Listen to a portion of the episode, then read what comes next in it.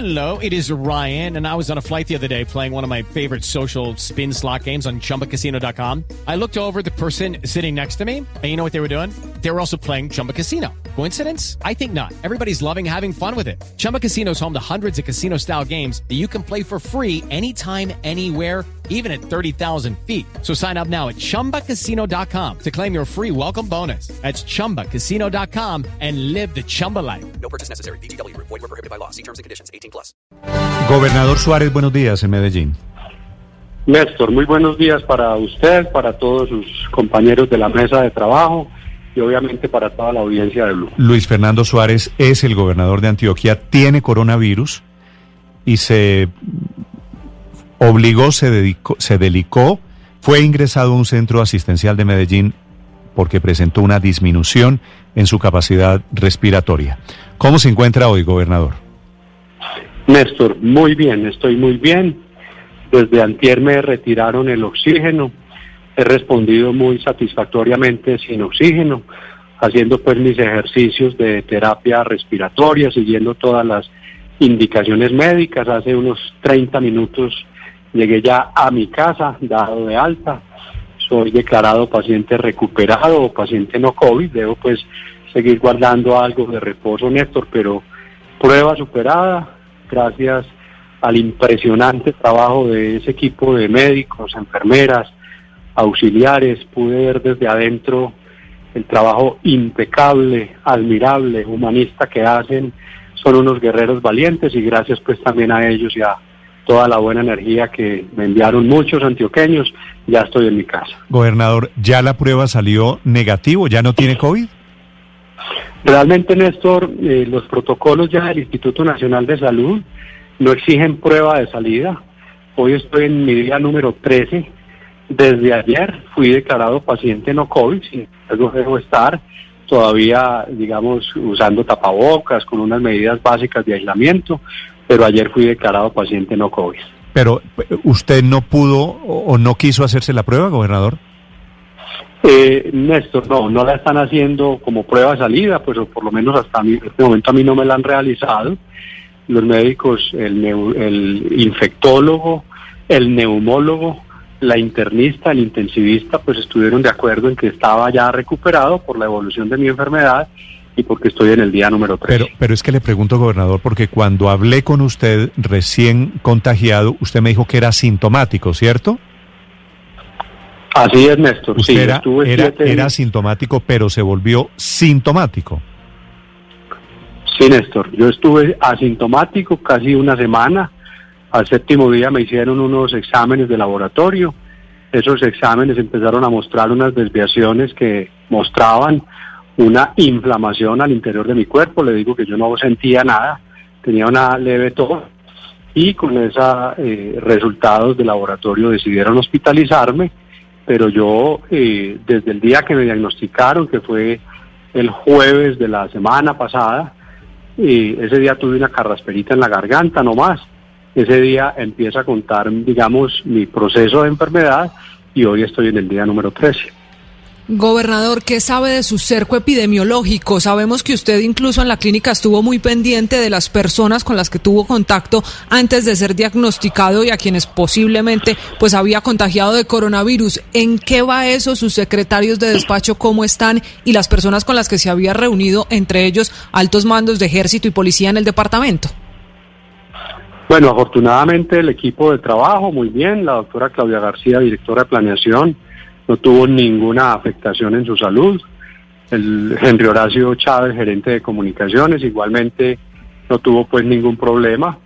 Y la doctora Alba Quintero, quien fue pues el caso, digamos, índice mío, eh, también avanza muy favorablemente en su proceso de recuperación. Del equipo de trabajo, ninguno otro salimos, pues o salió positivo. Se hicieron los respectivos cercos, las pruebas diagnósticas a todo ese cerco que se identificó por el equipo de epidemiólogos y afortunadamente ninguno otro salió contagiado. Sí, gobernador, ¿qué viene para usted? Ya pasó la prueba más dura, ya por calendario no transmite el virus. ¿En cuánto tiempo ya podría estar plenamente reincorporado? Usted nunca ha dejado de estarlo, pero digo, ya en terreno activo para despachar la gobernación. Bueno, yo voy a empezar a retomar hoy agenda con el equipo desde mi casa de manera virtual eh, y en el transcurso del día eh, definiré pues cómo va a ser la agenda de los próximos días. Ustedes saben que tenemos un reto enorme por este departamento, estamos en días críticos, en días complejos y obviamente pues exige que estemos totalmente conectados, atentos a la evolución de la pandemia en Antioquia, a seguir tomando decisiones orientadas a salvar vidas, que ha, sido siempre nuestro propósito fundamental. A propósito, gobernador, las cifras para Antioquia no son buenas. Hoy es el departamento con mayor número de contagios. COVID, pues usted, el alcalde, y también miles de personas, dos mil y pico, en, en el último conteo del gobierno. ¿Cómo están viendo ustedes la evolución del contagio del coronavirus allí en Antioquia? Néstor, muy preocupante, obviamente. Esto pues se debe a muchos factores. Aquí no hay un solo factor que explique este incremento. Sin duda, eh, días sin IVA. Nosotros fuimos la primera región del país que empezó con la reactivación económica. Siempre entendimos que reactivación era igual a más casos, Listo. pero eh, tenemos que buscar ese equilibrio entre contención de la pandemia y salvar empleo y salvar el tejido empresarial.